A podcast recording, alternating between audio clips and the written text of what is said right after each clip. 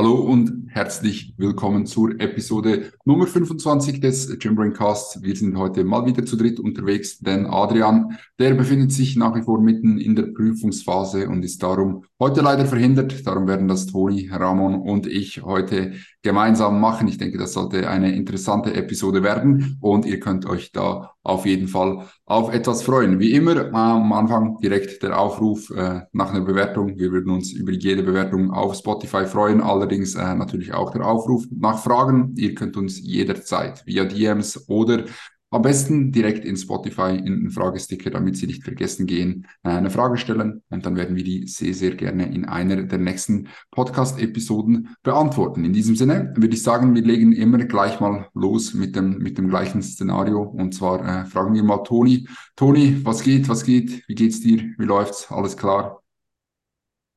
Alles gut soweit. Ich habe gerade nebenbei noch auf Spotify geschaut. Wir haben 143 Bewertungen durchschnittliche Bewertung 5,0. Also alles ehrenhafte Bewertung. Sehr, sehr Wenn da jemand was tiefer bewertet, weiß ich gar nicht, wie, es mit dem Schnitt aussieht. Aber auf jeden Fall danke vielmals. Ja, mir geht es soweit gut. Ähm, stehe kurz vor einem Kurztrip nach Mailand. Also für mich geht es morgen für einen, zwei Tage, also eine Nacht nach Mailand. Ähm, mehr konnte ich mir nicht leisten, wenn du über den Feiertag irgendwo was irgendwo versuchst, was zu reservieren. Heilige Scheiße ist das teuer. Also wirklich. Ja. Wenn du das so vergleichst, eine Woche, ja, eine Woche vorher, eine Woche nachher, wirklich crazy differences. Ähm, und ich denke auch irgendwann hast du, ja, hast du auch Mailand gesehen, denke ich. Also so viel, ja, so die quasi die, die Touri-Attraktion und und dann hier und da äh, gut essen und dann denke ich, hat sich's auch. Klar, meine Freunde würden natürlich, was shopping-technisch anbelangt, noch ein bisschen länger bleiben, aber ich sag's euch da draußen, ich. da gilt auch den Trip ein wenig einzuschränken, dass das Portemonnaie noch halb voll zurückkommt, sage ich euch. Sag ich habe mir gerade gedacht, ob deine Freundin das wohl auch so sieht, dass man Mailand in zwei Tage mit An- und Abreise entspannt anschauen kann oder ob das nur deine Meinung ist, aber ja, ich bin, ich bin echt gespannt. Also ich freue mich auf die nächste Episode, wenn du da ein bisschen über Mailand erzählst. Ich bin tatsächlich bis jetzt nur an Mailand vorbeigefahren. Ich war noch nie in Mailand. Ich auch nicht. Bis, bislang war es nur so, immer wenn wir nach Italien gefahren sind, so, oh scheiße, jetzt kommen wir so Höhe Mailand, jetzt, jetzt gibt es fetten Stau. Mhm. also bislang nur mit negativem assoziiert. Aber ich denke, es wird cool. Äh, mal schauen. Ich habe schon einige von äh, einige Tipps bekommen, wo ich auf jeden Fall hin soll, wo ich auf jeden Fall nicht hin soll. So gerade was so, ich meine, der Klassiker oder wenn du halt ein Restaurant suchst, ja, guess what? Dann würde ich wahrscheinlich kein Restaurant direkt beim Dom nehmen, weil da würde ich tendenziell schlechter essen und halbes Vermögen bezahlen. Und da so ein paar die Geheimtipps vorher irgendwo sich organisieren, finde ich immer sehr, sehr nice. Aber ja, genug davon. Äh, trainingstechnisch läuft es soweit gut. Ich muss jetzt diese Woche ein bisschen flexibler das Ganze angehen. Montag, Dienstag musste ich dort einen Double Rest machen und jetzt halt eben wegen Mailand dort auch einen Double Rest. Also ich konnte es meiner Freundin nicht antun, dass ich hier sage, hey, während diesen zwei Tagen dann noch eine Session. das ging nicht klar. Ähm, von daher so ein bisschen die Trainingsflexible gehandhabt. Also ich habe einfach die, meine Rotation davor, hab, die hört mit einer Torso- und Extremitäteneinheit auf, dann Double Rest und dann habe ich direkt nochmal eine Torso- und Extremitäteneinheit gemacht, zwei, drei Dinge etwas angepasst und jetzt kommt dann der Double Rest über Mailand und dann geht's wieder ähm, von vorne los mit der Routine. Also soweit alles in Ordnung. Kurz zu Torso-Extremitäten. Kannst du das kurz erklären, was du damit meinst? Ja, kein Problem. Also der klassische Split ist so ein bisschen Oberkörper, Unterkörper. Und eine Torso- und Extremitäteneinheit finde ich je nachdem situativ extrem sinnvolleren Split, weil eine Upper Session Dort hast du wirklich den gesamten Oberkörper, oder? Das heißt, inklusive Arme drin. Und ihr kennt's alle, oder? Ihr macht die Session durch und, und dann seid ihr so, oh, okay, ja, jetzt noch irgendwo zwei oder drei Armübungen. Und das zieht sich dann so ein bisschen. Bei einer Torso-Einheit nimmst du halt die Arme heraus. Das heißt, du fokussierst dich nur auf Brust, Rücken, Schultern. Und am Leg Day dann inkludierst du die Arme wieder, also Extremitäten, das heißt Beine und Arme. Und ich finde das eine sehr, sehr gute Herangehensweise, wenn du da entsprechend halt auch Arme etwas mehr irgendwo durchpriorisieren willst, weil ihr wisst es alle, man kann am Tag X nie genug Arme auf der Bühne haben. Ähm, und da ganz, ganz easy bei einer Leg-Einheit einfach noch zwei, drei Übungen Arme davor entsprechend schieben und dann mit der Leg-Einheit anfangen, ähm, geht sich zeitlich meistens deutlich besser aus. hat aber Folge, dass es sehr, sehr große mentale Kapazitäten bedarf. Also jemand, der extrem stark fokussiert darauf ist, so einen klassischen Leg Day zu absolvieren. Ich mache ein Lateral Movement und dann geht's vielleicht schon in den Squat. Wenn er mental da wirklich Probleme hat, dann zuvor noch drei Armübungen zu machen, muss man sich ein bisschen heranpassen. Aber ansonsten eine coole Variation. Genau, aber jetzt, ansonsten geht's mir soweit tipptopp. Ähm, jo, ich denke, das war ein aus, ausgediegenes Update von meiner Seite. Wie geht's euch, Jungs? Ramon, ich sehe, du bist gerade kleine Schleichwerbung hier, das neue Evonate am Sitten. Ich bin wirklich komplett in Werbung eingepackt mit einem Evo-Shirt und einem Evo-Shaker. Ähm, ja, ich bin gerade hier ähm, 40 Gramm Evonate am Trinken. Ist auf jeden Fall lecker. Das ist das neue Clearway von Evo. Ähm, und dementsprechend geht es mir auch sehr gut. Also wir haben uns langsam gut hier in der WG, der WGs eingelebt, in der anabolsten WG im Dachraum. Ähm, ja, haben jetzt in sechs Tagen, obwohl es, obwohl viele daran gezweifelt haben, ziemlich das Ganze alles aufgezogen. Also wir haben jetzt eigentlich ziemlich alles. Ich weiß nicht, es fehlen noch ein paar Kleinigkeiten, ein paar Lampen und so weiter, aber ja, da können wir dann später noch schauen. Aber darum, ja, es ist wirklich jetzt relativ schnell gegangen, war natürlich sehr intensiv, aber ich freue mich jetzt hier so langsam wieder in die Routine zu kommen, Momentum aufzubauen in, auf allen Ebenen. Ah, das wird sehr, sehr nice. Fühlt, fühlt ihr euch schon so ein wenig zu Hause oder fühlt es sich noch fremd an? Nein, es kommt schon, würde ich sagen. Mhm. Also, so, gerade so gestern zum Beispiel war ich so im Gym ähm, und dann ging es halt nach Hause und das nach Hause ist jetzt einfach hier. Du kommst nach Hause, ist entspannt, so sehr, sehr geil, muss ich sagen. Also zumindest bei mir hat sich das jetzt die letzten Tage gerade auch mit, mit dem mehr werdenden Equipment, also dass wir jetzt halt wirklich alles haben. Also wir haben Esstisch, Sofa, komplett ausgestattete Zimmer etc. etc. Ähm, da fehlt es einem halt auch an nichts mehr und dann ist halt dieses Zuhause-Gefühl auch deutlich, deutlich stärker geworden. Ja, natürlich. Mhm, Wenn du so eine halbwertige Wohnung hast, mhm. fühlst du dich nicht zu Hause, oder? Ja. Ja, voll. Aber ist jetzt überraschend schnell gegangen, würde ich sagen. Ist, da, ist noch etwas ungewohnt, wenn man so im Gym ist. Ramon ist vor mir im Gym, ich komme ins Gym, er geht gerade. Dann sagst du nicht so, ey Bro, man sieht sich, sondern so, ey, bis gleich. Weil du einfach nachher nach Hause gehst, dann äh, ist, ist er wieder hier. Aber bis jetzt äh, läuft alles einwandfrei. Wir kommen sehr, sehr gut klar, würde ich sagen. Genau, ähm, das auch soweit von meiner Seite. Viel mehr gibt es, glaube ich, nicht zu sagen. Diät läuft gut voran. Umzug hat gut geklappt. Wir haben, wie gesagt, die Wohnung aufgezogen. Und jetzt geht es nach vorn. Das ist der Plan für die nächste Zeit. Hm, alright. Eine Frage zur WG hätte ich noch. Steht der Putzplan? Welcher äh, Putzplan? der Putzplan, der ist noch, ähm, der ist noch pending momentan. Ah, okay, okay. Der muss, der ist noch im Draft-Status, ich verstehe. Ja, ja, ja, der, der ist also noch das, im... das, das Google-Dokument ist schon gemacht, natürlich. Okay, okay. Aber ich muss noch kurz etwas loswerden. Ich bin ein bisschen enttäuscht, dass Toni noch nie vorbeigekommen ist. Ja. Mhm. Weil wir sind jetzt eine Woche hier und Toni war noch nie da. Und man spürt auch keine eigene Initiative. Ja, also das ist mal. Jetzt äh, wollen wir aber hier kurz mal was klarstellen. Initial, bevor die Jungs den Umzug gestartet haben, hieß es, hey, komm doch Sonntagabend vorbei. Dachte ich mir, okay, kann ich mir einplanen sehe ich Sonntag gegen 17.30 Uhr oder sowas, eine Story von Bela, jo, jetzt geht's ins Gym, dies, das, denke ich mir so. Wenn Toni gesagt hätte, er kommt vorbei, dann hätte ich es anders da gemacht. Ich halt, aber da denke ich halt, da komme ich halt nicht vorbei. Wie wir gesagt haben, es fehlt einfach an der Eigeninitiative wirklich, wirklich stark, muss man sagen. Also sie ist wirklich non-existing fast schon, äh, wenn man es so sagen will. Ähm, ja, und dann ähm, dann wird es halt auch äh, so weitergehen in der Zukunft. Toni hat angekündigt, er will einen eigenen Schlüssel haben für unsere WG, weil er so oft vorbeikommt, aber bis jetzt ähm, von dem noch nichts zu spüren. Nein, wir werden schauen. er wird bestimmt mal jetzt ah, äh, Also für alle, die, die das jetzt nicht kapiert haben, wir haben uns schon gerne. Also. Und, und, und ich muss noch äh, Toni was zurückgeben, weil ich habe Toni schon dreimal beim Umzug geholfen oder zweimal. Und jetzt hat der gute Mann letztens in einem Podcast, so vor einem halben Jahr oder so, hat er in einem Podcast gesagt, dass ich ehrenlos sei, weil ich nicht helfen komme beim Umzug, obwohl er mich nicht gefragt hat. Ratet mal, wer auch nicht gekommen ist und seine Hilfe nicht angeboten hat beim Umzug.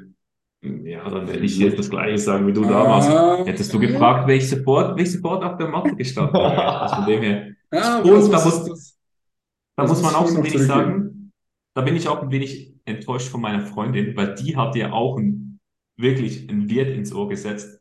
Die hat ja einfach gesagt, ich wäre ein angenehmer Partner, wenn es darum geht, diverse Möbel zusammenzusetzen. Nicht, nicht nur kein angenehmer Partner, sondern du, auch ein schlechter Möbelinstallateur. Du sagst nicht brauchbar, war die Aussage eins zu eins.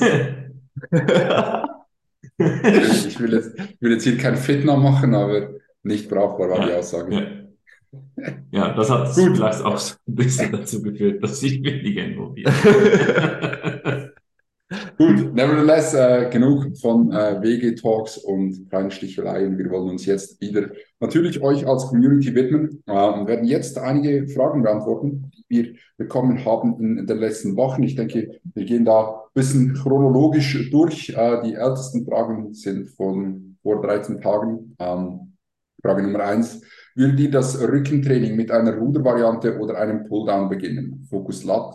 Und wo seht ihr jeweils die Benefits? Also quasi Pulldown oder Rudervariante zum Start einer Session. Was sagt ihr da? Ja, ich denke, die Kurzantwort ist, ich würde mit einer lat-fokussierten Übung beginnen. Also, aber ich glaube, das steht eh schon fest. Also, das, das steht, das steht eh, eh schon fest. Und dann bin ich tendenziell ein Fan davon, wirklich mit einer Pulldown-Variante äh, zu starten. Gerade einfach auch, wenn wir die akkumulierte Ermüdung im Anschluss uns anschauen, bin ich ein Riesenfan davon, mit einer Pulldown-Variante zu starten. Ähm, denke ich, kann jeder davon profitieren. Dinge, wieso du vielleicht nicht mit einer Pulldown-Variante starten könntest, ist je nachdem, äh, wenn du halt situativ andere, ich sage jetzt mal, andere Lattfasern mehr ansteuern willst, aber am Ende des Tages sehe ich einen Pulldown eigentlich immer als gute Übung. Ich habe es jetzt aber gerade bei einem Athleten von mir als Secondary Movement hingetan, weil in seinem Gym ist einfach der Stack so limitierend. Wir hatten schon Holds eingebaut etc., dass wir zuerst eine Rudervariation, äh, beziehungsweise zuerst eine Pullover, Pullover drin haben, was ja auch so etwa ein ähnliches Bewegungsmuster zwar ist, und dann erst einen Pulldown haben. Aber ansonsten programmiere ja, ich denke, immer einen Pulldown zuerst. Ich denke, du kannst auch dein Pull-Training mit, mit einem, mit einem Ruder-Movement ähm, mhm. beginnen. Also gerade jetzt zum Beispiel so eine Single-Arm-Cable-Row äh, ist ja auch vollkommen in Ordnung. Also ich mache das zum Beispiel in einer meiner Sessions, da habe ich als erstes Movement der Session ist eine Single-Arm-Cable-Row drin. Die hat auch sehr wenig bis äh, fast keine äh, Ermüdung auf andere Körperpartien, die nachfolgend sind. Ähm, und das ist so ein bisschen Personal Preference, würde ich sagen. Also das ist jetzt etwas, wo man sich nicht verrückt drüber machen sollte. Ich denke, das wird praktisch keinen Unterschied machen, ob du jetzt ähm, mit, mit einem Pulldown oder mit einer Rudervariante beginnst. Hauptsache, du beginnst dein Pulltraining, hast genügend Lattvolumen. Ähm, schaust natürlich auch, was welche Übung bewirkt, das ist klar. Ähm, und dann, dann fährst du da nicht schlecht.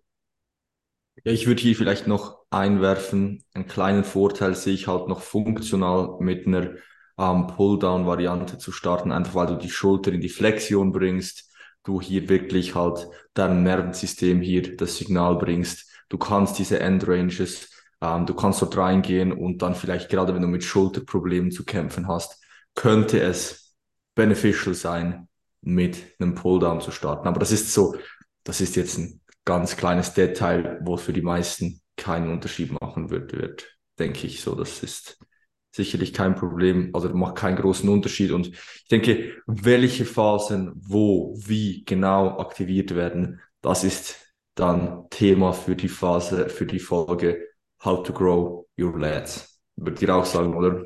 Ja, würde ich auch sagen. Definitiv. Gut, dann würde ich sagen, äh, kommen wir zur zweiten Frage. Und zwar ist die zweite Frage eine ganz ähm, ja, einfache Kraftblock vor Hypertrophieblock. Was meint ihr dazu? Also ist also, das in einem Training gemeint, dass du zuerst quasi. Ich ich muss sagen, ich verstehe es auch nicht so ganz. Also sie ist zwar sehr Ich, einfach, aber irgendwie doch nicht so einfach. Ich gehe jetzt davon aus, dass halt die Person eine Blockperiodisierung meint Ja, ich auch. und halt mit Kraft- und Hypertrophieblöcken arbeitet. Ich persönlich oder wir alle, glaube ich, da teilen wir uns die Meinung, sind kein großer Fan davon. Ähm, schlussendlich, Spezifität ist key und wir wollen Muskeln aufbauen. Warum sollten wir einen Zyklus fahren oder einen Block fahren, indem wir bewusst irgendwas anderes als Ziel setzen? Also das sehen wir nicht so und auch die Evidenz, so viel ich mich erinnern kann, zeigt da keinen Benefit von Block Periodization für Hypertrophie. Also unsere einfache Antwort ist, Mach wenn du das machen willst, such dir jemand anderes, der das sich vielleicht da besser auskennt. Unsere Meinung oder wir sind keine großen Fans von Blockperiodisierung. Mhm. Also ich, denke vor allem aus einer Hypertrophie-Perspektive. Ja, genau, Wenn genau, jetzt die genau. Frage eher aus einer Powerlifting-Perspektive kommt, kann es wahrscheinlich anders aussehen. Aber Ja. da sind wir definitiv nicht die Experten. Ja, aber ich denke, dass du auch, also ich habe ja nicht so viel Wissen über das Powerlifting, muss ich sagen, aber ich sehe dann das im Powerlifting auch nicht so extrem ein. Warum solltest du dann einen Block machen, wo du nicht auf die Kraft achtest, wo doch die Kraft eigentlich dein Hauptziel ist?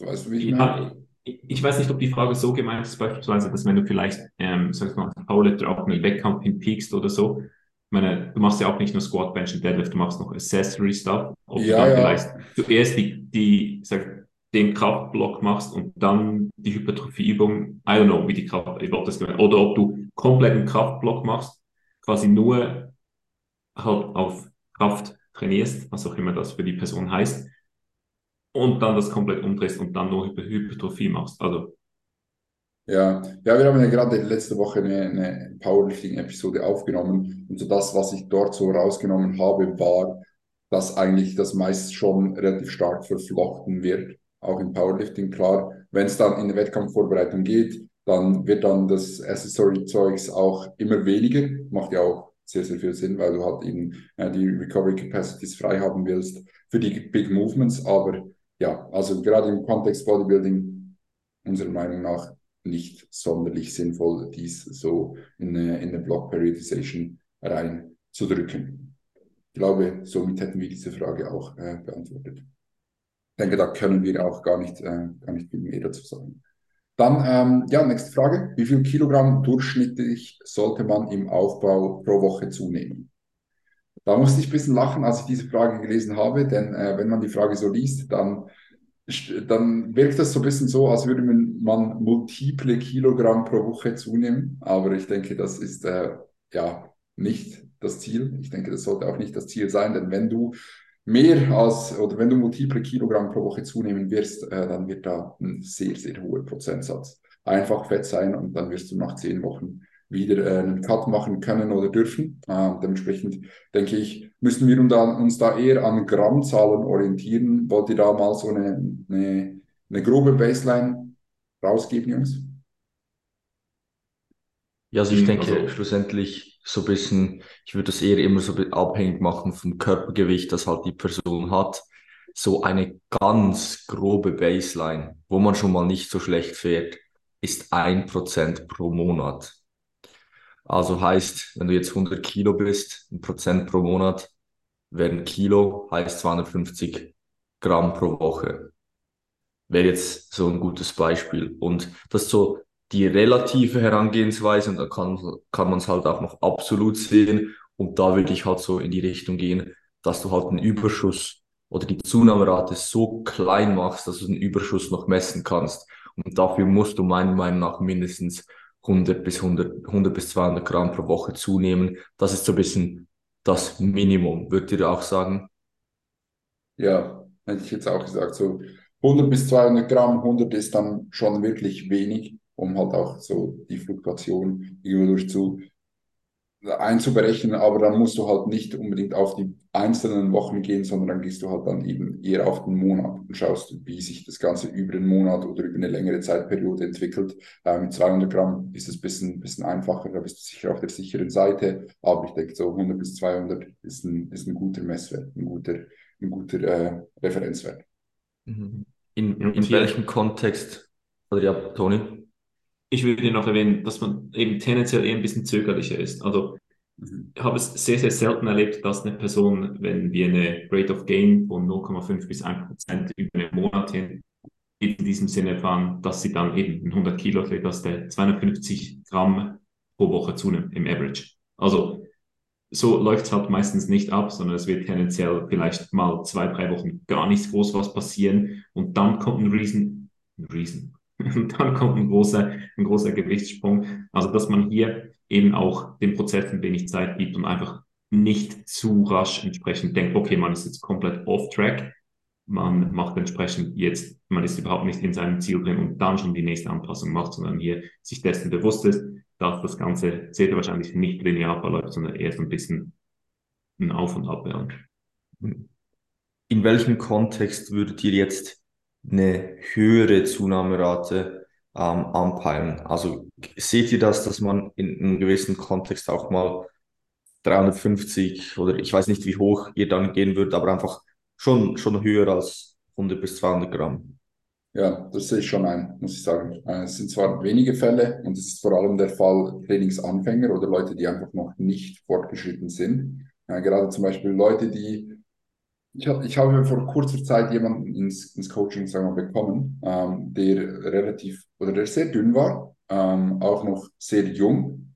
Und da bin ich halt schon der Meinung, dass du Food ein bisschen pushen kannst oder solltest, um einfach wirklich das Maximum rauszuholen. Denn diese Person hat so viel Potenzial für Muskelwachstum, um da auch eine bisschen schnellere Rate of Gain zu fahren. Da würde ich jetzt so in die 300 wahrscheinlich argumentieren pro Woche das denke ich, äh, kannst du definitiv machen.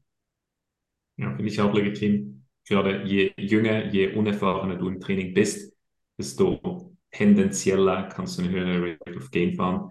Äh, und das zweite Szenario in meinen Augen halt ganz klar Post-Prep. Also direkt nach der Prep dort wirklich ähm, nicht scheu sein, die ersten drei, vier, fünf Kilo in zwei Wochen wieder drauf zu packen, weil du musst aus dieser Danger Zone rauskommen um hier wieder in Healthy Body Fat Levels zu kommen. Definitiv, sehe ich auch so.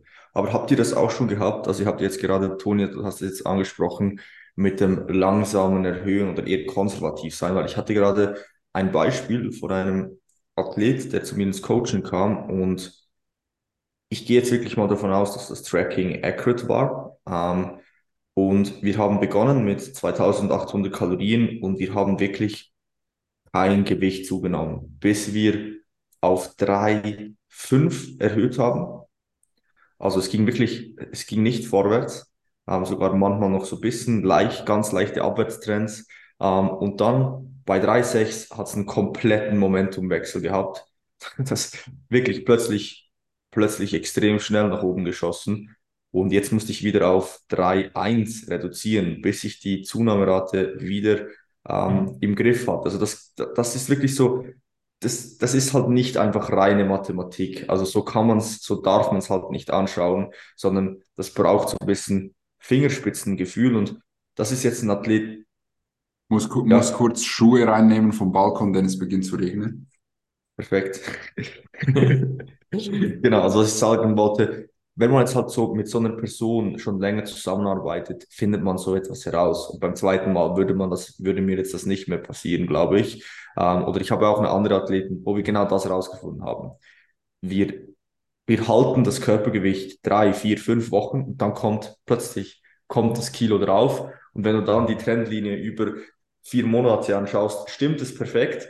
Aber hättest du halt dann erhöht, ja, wärst du, wärst du einfach gottlos fett geworden. Also das ist, das, das ist wirklich, das ist so ein Gefühl, wo du als, was du als Coach auch, das auch, hat auch viel mit Intuition zu, zu, zu tun, weil, und mit Look, also man muss es wirklich kombinieren können, um hier wirklich die richtigen Entscheidungen zu treffen. Und dann, ich denke, das Wichtigste ist zu lernen, ähm, weil so viel kann nicht passieren in eins, zwei Wochen, aber du musst halt die richtigen Schlüsse ziehen und dann adaptieren, wenn es nötig ist. Und das gilt ja auch für Personen, die sich selbst coachen.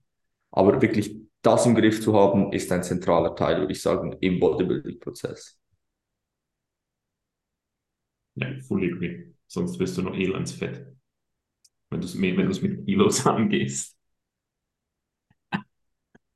Gut, Gut. Ähm, dann lass uns in die nächste Frage reingehen. Und zwar ist die nächste Frage Oberkörper im Verhältnis zu Beinen dominant. Wie soll man am besten splitten? Ist ein extra Leg Pull und Leg Push sinnvoll? Ich denke, ähm, ja, was oder was würde ich sagen, was sind eure Tools, die ihr gerne aufbringt, wenn ihr eben ja diesen diesen Lower äh, Fokus setzen wollt? Für mich eines der ersten Tools, die ich einwerfe, ist Execution. Also gerade wenn halt jemand neu im Coaching ist oder halt man einfach über die Zeit merkt, okay, da sollte man ein bisschen besseres, genaues Auge darauf werfen, dass die Execution wirklich stimmt. Also dass, wenn du eine Quad-dominante Leg Press machst, dass sie ja wirklich Quad-dominant ist, dass wir hier an den Ü die Übungen, die Maschinen auch teilweise ein bisschen modifizieren. Also ich finde das ein, ein extremer Gamechanger, je nachdem, ein extremer Hebel, den du damit setzen kannst. Und immer doch wird es teilweise so ein bisschen belächelt, habe ich noch so das Gefühl, wenn du dann halt, ja, dir bei einer Leg Press dein Setup ein bisschen verstellst, dass du auf eine Plate hockst, dann vielleicht nimmst du die Handles, um dich, um wieder an die Griffe herunterzuziehen. Es wird teilweise so ein bisschen, das Gefühl, immer noch so ein bisschen belächelt, so, ja, mach doch einfach die Beinpresse und let's go. Aber Maschinen sind halt nicht für jedes Individuum entsprechend gebaut. Gerade wenn du eine extrem große Person bist, eine extrem kleine Person, wird dein Verhältnis von Unterschenkel zu Oberschenkeln zu Oberkörper wahrscheinlich nicht der Norm entsprechen, ähm, welche dann entsprechend angewandt wurde bei der Maschine. Und hier die Execution, also das heißt die Technik, aber auch die Art und Weise, wie die Sätze halt ausgeführt werden. Also gerade im Unterkörpertraining bin ich immer noch der Meinung, wenn ich halt dort bei einer, eben das klassische Beispiel, aber immer noch teilweise etwas, das ich gerade am Anfang vom Coaching immer noch sehe, wenn ich halt bei einer Leg Press 0 bis 1 Reps in Reserve plane, will ich auch 0 bis 1 Reps in Reserve sehen. Und das ist meiner Meinung nach immer noch etwas, das es am Anfang immer als erstes zu standardisieren gilt, bevor man dann eben über Dinge wie Split etc. oder Volumenanpassungen nachdenkt. Ja. Ja, sehe ich auf jeden Fall eigentlich ziemlich gleich. Ich denke trotzdem, dass es Splits gibt, die halt besser sind. Oder also das denkst du ja auch. Aber äh, safe, wenn, safe. wenn, wir, wenn wir da äh, noch auf diese Frage zurückkommen wollen, ähm, ich, meiner Meinung nach, denke ich nicht, dass es sinnvoll ist, einen Push äh, Legs, also einen Leg Pull und einen Leg Push Tag extra hinzuzufügen. Also dass du quasi irgendwie, sagen wir, du machst Oberkörper dann nur Quad Movements, dann nur äh, Hamstring Movements, das sehe ich ehrlich gesagt nicht ein. Ich glaube, so war auch die Frage gemeint, ähm, denn da steht ja effektiv nicht Push Full Body, Pull Full Body, darum verstehe ja, genau, ich jetzt mal ja. so, ähm, sondern ich würde schon schauen, oder ich finde es schon sinnvoll, dass du einen, ha äh, einen Leg Day hast, wo du ein bisschen mehr Ham-Fokus hast und einen Leg Day, wo du vielleicht ein bisschen mehr Quad-Fokus hast, aber gerade wenn du schlechte Beine hast, würde ich da noch mehr auf die Frequenz vertrauen und auch eben im Leg-Pull-Tag auch ein gewisses Quad-Volumen reinbauen. Also Hamstrings sind eh irgendwann mal abgedeckt, also du wirst keine äh, sieben Übungen brauchen für Hams, sondern da wird dir wahrscheinlich eine, irgendeine eine Hüftstreckung und eine, ähm, eine Beinbeugung wird dir, wird dir ausreichen äh, für, für dein Ham Development und dann packst du zum Beispiel noch einen Beinstrecker und eine Leg Press rein. Und dann hast du einen tiptoppen, eher ein bisschen herrendominanten Leg Day. Beim anderen hast du vielleicht nur einen Beinbeuger drin und dafür hast du drei Quad Movements, zum Beispiel eine Squat-Bewegung, eine Leg Press und einen Beinstrecker. Ähm, und dann denke ich, fährst du damit besser, als wenn du einmal zusätzlich einfach nur Quads und einmal zusätzlich einfach nur Hams dominierst. Das wäre so, das ja, wär so meine. Ich habe noch einen kleinen Tipp und der wäre, ähm, wir haben so einen schönen Link ähm, in unserer Podcast-Bio drin mit einem Bewerbungsformular zum Team Gymbrain, weil es gibt so ein Saying, dass man im Team Gymbrain nicht lange einen schlechten Unterkörper hat. Ich würde wirklich sagen, Unterkörper zu verbessern ist in den meisten Fällen wirklich etwas, was wir sehr, sehr gut hinkriegen. Also schau vorbei in der Bio. Aber agree 100% mit unseren euren Punkten.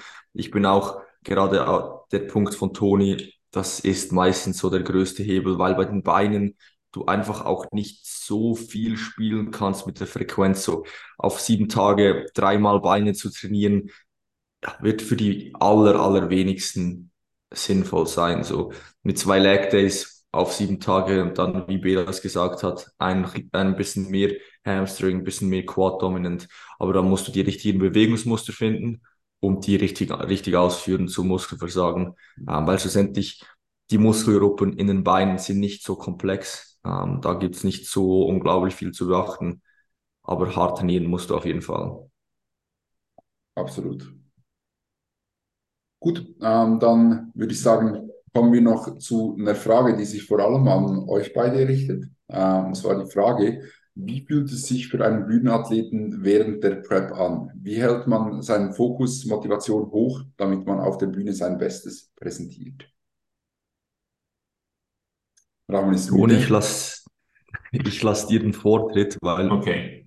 ich, klar, ich war schon zweimal auf der Bühne, aber du kennst es selbst, dieses Gefühl, Gefühl wirklich, wie es sich anfühlt, das geht verdammt schnell wieder weg.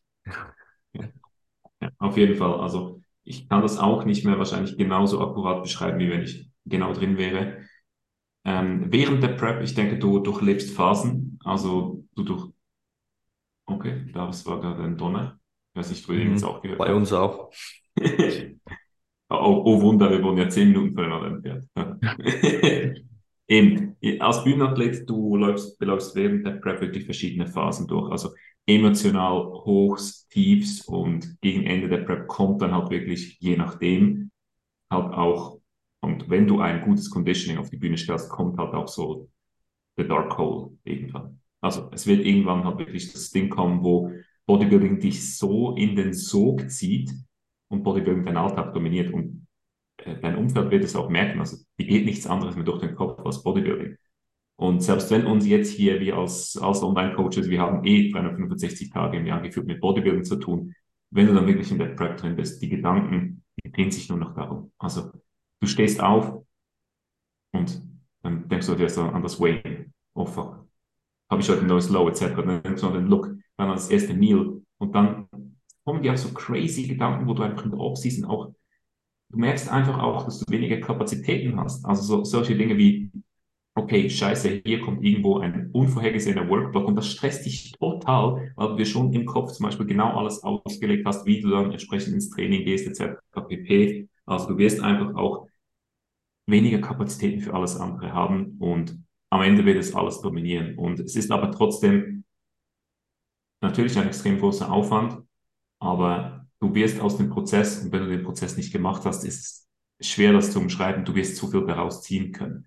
Ähm, du wirst dich von einer Seite kennenlernen, wo du denkst, okay, ähm, so habe ich mich bislang aber noch gar nie gesehen. Ja, du wirst so hart lernen zu grinden. Das Training wird auch wirklich eine mentale Challenge sein. Also so die, ich mag mich erinnern, so die letzten Einheiten.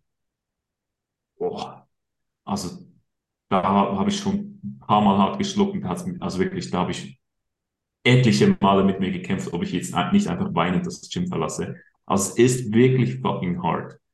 Ähm, Ramon, was würdest du sagen, wie hältst du trotz all dem deinen Fokus und Motivation hoch?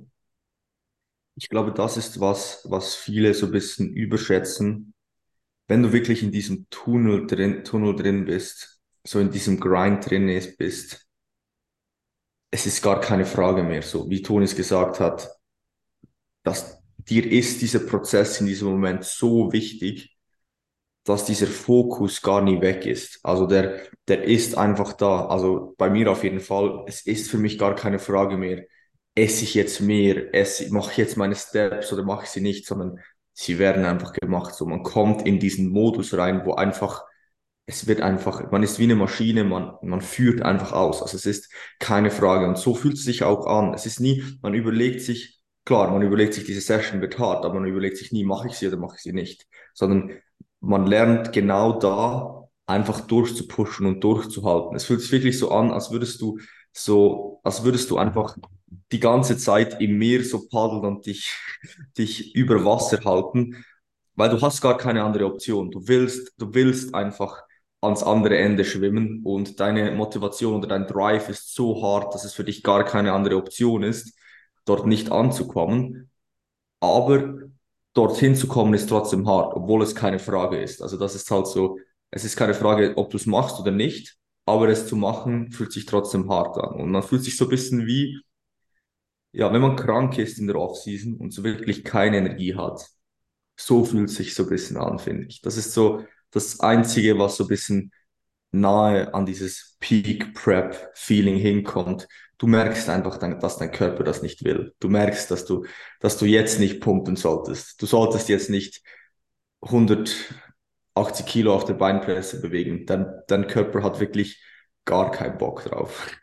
Und vielleicht zum Training, wie sich das anfühlt. Es fühlt sich so an, als würdest du mit deinem Knochengewicht bewegen. So in der Off-Season, du bist so auf, bei einer Maschine, du machst so einen Bizeps-Curl und du spürst so deinen Muskel und es fühlt sich so leicht an und die Maschine oder die Handel, die schwebt so in deiner Hand. Und wenn du, wenn du in der Peak Prep bist, dann fühlt es sich einfach so an, als würdest du aus deinem Knochengerüst so das, das Gewicht hoch, hoch bewegen, weil du einfach so leere Glykogenspeicher hast. Also das Training ist auch ist was Spezielles an Prep. Ja, also ich finde, das Training ist sowas, was, was ich so extrem nicht feiere. Also da, so auf totem Fleisch herumzupumpen, das ist so wirklich, also so Brusttraining finde ich am allerschlimmsten. So in der Offseason, du gehst so hinein, du machst so zwei, drei Warm-ups und du merkst schon, okay, ja, die Brust fühlt sich wirklich, läufst vielleicht schon ein bisschen stolzer durchs Gym, darf man auch gut und gerne mal machen, sage ich. Mach Toni. Mache ich, mhm. ich auch gerne. Und dann in der Prep, wirklich, du hast ein Pre-Workout drin, du hast 9, 10 Gramm Citrullin drin, du machst einen Satz, hast kurz so einen Pump und dann war's das. dann, halt, dann hast du nichts mehr über die gesamte Session und wirklich dort Zielmuskulatur zu treffen, ist erstens verdammt hart und es fühlt sich auch, es fühlt sich wirklich nicht gut an. Also ich denke auch in das Knochengerüst von A nach B zu bewegen oder auf totem Fleisch herumzupumpen, ich glaube, das sind zwei ziemlich gute äh, mhm. Umschreibungen davon. Aber ich glaube, also nochmals, um das abzurunden, ich finde, Prep wird immer so, so verteufelt, dass es so unglaublich hart ist. Und es ist hart, aber ich glaube, dass wirklich sehr, sehr viele Personen mit der richtigen Guidance eine Prep durchstehen können. Ich glaube nicht, es wird immer so dargestellt, als wären das so spezielle Menschen, die das schaffen oder so. Ich glaube wirklich, du brauchst die, das richtige Mindset, die richtige Einstellung. Das kann dir jemand mit, mitgeben, dass du mit diesen Situationen richtig umgehen kannst. Aber ich bin wirklich überzeugt, dass das die meisten Personen können, wenn du, wenn du die richtige Guidance hast. Klar, es gibt Personen, die es vielleicht nicht hinkriegen, aber viele, viele Personen schaffen das echt. Also ich glaube, das ist ein wichtiger Punkt. So, glaubt da wirklich an euch. Ihr könnt mhm. das, wenn ihr Bock drauf habt und natürlich die Ausgangslage stimmt. Ihr müsst genug Muskelmasse haben. Ich glaube, da scheitert es öfters. Ähm, aber wenn ihr hier wirklich, wenn ihr das wollt, dann schafft ihr das. Also das ist wirklich ein wichtiger Punkt. Wenn ihr aber ihr müsst es wirklich wollen und zwar wirklich. Nicht für die Insta-Bio, sondern wenn ihr es wirklich möchtet, dann schafft ihr das auch echt. Bin ich wirklich überzeugt. Und wenn ihr jemanden braucht, der euch da genau in diesen Situationen entsprechend auch die notwendige Guidance mit auf den Weg gibt, dann habe ich gehört, dass ihr in diesem Podcast so ein Bewerbungsformular findet. Also einfach. Das war schlechte Werbung. Fleischwerbung Nummer das war, zwei. Das war schlechte Werbung. Aber wieso zum Fakt trinkst du eigentlich noch ein Energy um 17.17 Uhr? 17? Oder zwei? ich, ich denke, das eine sollte schon leer sein, weil Raum das eine ist schon leer. Okay. Ähm, ja, weil 17 Uhr der Threshold ist. Das ist okay. Es sind nicht mal 100 Milligramm, das passt. Und du gehst nachher in eine Session, das Also ich gehe ins Gym. Ich gehe jetzt dann nach dem Podcast direkt ins Gym, muss okay. man sagen. Okay, ja, du schläfst ja trotz Koffein gut. Ja, alles okay. Alles fein. Ich, ich kann trotzdem einschlafen, Bro. Ja, safe, Bro. Ich, bin, ich, hab, ich, hab, ich schlafe immer gut durch. Also von daher habe ich keine Probleme mit Koffein. Gut, ja, äh, wollen wir noch eine machen, was meint ihr? Ja, lass uns noch eine letzte machen, ja. Gut, äh, die letzte Frage ist eure Strategie für Refeeds in einer Diät und wann ihr sie empfehlen würdet, beziehungsweise wie oft, abhängig vom KFA in Klammern, äh, in Klammern mit einem Fragezeichen. Grundsätzlich äh, denke ich kurz zur Erklärung, was ist ein Refeed? Refeeds sind einfach Tage, wo die, wo die Kalorien erhöht werden, wahrscheinlich irgendwo in die Nähe von Maintenance Calories, wird meistens der Fall sein. Ähm, was ist der Sinn von einem Refeed? Einerseits, wir wollen wieder etwas Fülle in die Muskeln reinbekommen. Wir wollen andererseits aber auch äh, Ermüdungserscheinungen abwerfen können äh, und unter Umständen auch die Rate of Loss etwas drosseln. Das sind so, denke ich, die, ähm, die hauptsächlichen Gründe, warum man einen Refeed einlegen sollte oder einlegt. Äh, grundsätzlich, denke ich, gibt's hier keine, keine magische Formel, wie viele Refeeds man macht, sondern das ist halt schon wirklich sehr, sehr situativ, würde ich sagen. Weil, ähm, wie gesagt, Refeeds können zur Drosselung der äh, Rate of Loss stattfinden. Bedeutet, du hast einen Refeed integriert, weil du jetzt zum Beispiel einen sehr, sehr aggressiven Gewichtsdrop hattest, zum Beispiel in der Prep und du dem entgegenwirken möchtest, weil du sonst äh, ja einfach zu schnell Gewicht verlierst. Ähm, oder du hast einen Deload, hast trainingsfreie Zeit, machst dann einen Refeed, um eben noch bessere Ermüdung abbauen zu können. Äh, grundsätzlich ja, gibt's wie gesagt keine keine magische Formel, würde ich sagen. Würdet ihr da was, was ergänzen wollen? Ich denke, ihr habt da sicher auch noch einige, einige interessante Insights. Ich denke, sicher ausschlagkräftig, ist der Look, äh, das Gewicht und auch so einfach die, die Situation, wo sich halt die Person drin befindet. Ja, absolut. Also extrem individuell. Am Ende des Tages musst du dir immer bewusst sein, ein Refeed kostet dich Zeit mhm. in der Diät bis zum gewissen Maße. Es gibt aber meiner Meinung nach auch Situationen, eben, wo es sinnvoll ist, gerade wenn du zum Beispiel eben einen großen Gewichtsdrop gemacht wie das Billy gesagt hat, der Look so flach wird, macht es meiner Meinung nach sehr, sehr gut Sinn, dann auch ein bisschen mehr Carbs hineinzubekommen, wieder etwas Qualität zu bekommen, plus zudem auch entsprechend dadurch Trainingsperformance zu pushen. Ähm, die, mentale die mentale Auswirkung davon darf man auch nicht unterschätzen. Das kann auch ein extrem, extrem großer Hebel sein. Ich würde fast behaupten, ist teilweise vielleicht sogar der größte Hebel an dem Refeed, was es mit den Menschen mental macht. Also das ist unglaublich, dass wirklich, sobald je nachdem ein Announcement ist, dass ein Refeed in zwei Tagen ist, Instant Mood Change. Und bam wird nochmal durchgeballert und bam vorher in einem absoluten Loch und dann hast du ein absolutes mentales Hoch, oder? Also ich glaube, das extrem unterschätzt meiner Meinung nach immer. Ich denke sogar der mentale Effekt geht vor dem wirklich auch ähm, körperlichen Effekt bei gewissen Personen. Ähm, und was natürlich auch extrem gut, was du damit extrem gut in diesem Sinne testen kannst, ist so ein bisschen, wie reagiert die Person auf Carbs, auf gewisse Carbmengen, um auch so ein bisschen, wenn man so näher an die Show geht, ein bisschen Peaking zu testen. Ich denke, das alles so äh, Gründe, die für ein Refeed sprechen können. Du musst es aber auch nicht machen. Also in letzter Zeit stark aufgekommen, aber am Ende des Tages, du musst es nicht machen. Also gerade wenn du die Zeit nicht, wenn du eh schon in Zeitnot bist, ähm, ich weiß, wenn ich richtig bin, ein, 21, hattest du, hattest du Refeeds? Keinen einzigen, oder? Eben, also. Nein, bis so wirklich one, one and a half weeks out, wenn ich eine Lebensmittelvergiftung oder so kassiert habe, habe ich Refeeds gebaut. Aber mir wurde er oft versprochen und dann kam wieder dieser mentale Boost und dann wurde er wieder weggenommen. Ja, dann kam wieder der Bruch gemacht. Aber das ist nein, nein, Bro. Also wenn du den Refill wieder wegnimmst, ich glaube, ja. netto hast du dann mehr kaputt gemacht, als du es genommen hast.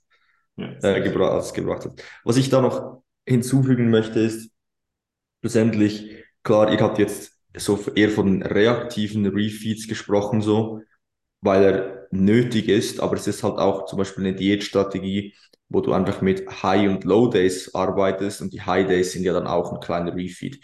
Und vielleicht da direkt so wie arbeitet man am einfachsten mit Refeeds, damit man hier trotzdem noch den Kalorien-Average im Griff hat. Und schlussendlich, das ist ganz simpel, oder so mache ich es meistens.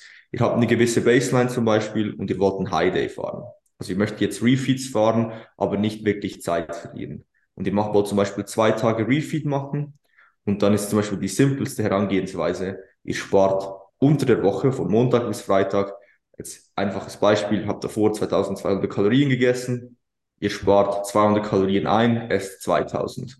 Dann habt ihr von Montag bis Freitag 1000 Kalorien eingespart und dann esst ihr anschließend Samstag, Sonntag verteilt diese 1000 Kalorien, also 2700 Kalorien. Und so kann man das natürlich auch einbauen und ja, das ist auch mental halt dann noch so ein bisschen einfacher, weil man dann immer halt diesen Drive hat. Man kann von Montag bis Freitag pushen, dann hat man diese zwei High Days. Ist dann aber ein bisschen ein anderer Effekt, ist dann wahrscheinlich immer noch ein Defizit eher und nicht, wie Bela jetzt das halt erklärt hat, dass es halt wirklich ähm, die Glykogenspeicher füllt, Ermüdung abbaut, sondern ist dann halt einfach was anderes. Trotzdem ist es ein Tool, das sehr gut funktionieren kann, gerade mental, aber auch looktechnisch, weil dann halt doch trotzdem paar Tage hast, wo bisschen mehr Glykogen in die Speicher reingeht. Also das ist so ein sehr pragmatischer Ansatz, wie man jetzt Refeeds benutzen kann, treibt das aber nicht zu stark auf die Spitze. Also erst dann nicht zum Beispiel unter der Woche 1500, um am Wochenende komplett reinzuhauen. Irgendwo ist da natürlich auch wieder ein Threshold zwischen Nutzen und Kosten von solchen Refeeds. Aber das ist einfach eigentlich eine Carb Cycling Diätstrategie, die auch mit ja, Refeeds, High Days, wirkliche Refeeds sind es nicht, sondern sind eher High und Low Days, ähm, aber das noch hier so als, als, ja, als Anfügung. Und da sieht man auch, wie stark diese Refeeds den Kalorien-Average pro Woche erhöhen. Und da sieht man auch, was für Diätzeit ihr wirklich verliert. Wenn ihr zwei High Days pro Woche fahrt, dann müsst, dann wird euer Defizit wirklich deutlich, deutlich kleiner. Mhm. Absolut. Das ist so. Gut, ähm, dann würde ich sagen, beenden wir die Episode für heute. Äh, war eine gute Episode, viele Fragen äh, beantworten können. Ich denke, das sollte nächste Woche wieder klappen. Äh, damit das klappt, müsst ihr uns Fragen stellen. Dementsprechend hier nochmal der Aufruf. Wenn ihr Fragen habt, wenn ihr was wissen wollt, dann lasst es uns sehr, sehr gerne wissen. Auch wenn ihr Themenvorschläge habt für den Podcast, immer gerne her damit. Äh, und in diesem Sinne, Haut rein, wir hören uns die Tage. Äh, ja, bis bald, bis zur nächsten Woche. Bye bye. Peace out.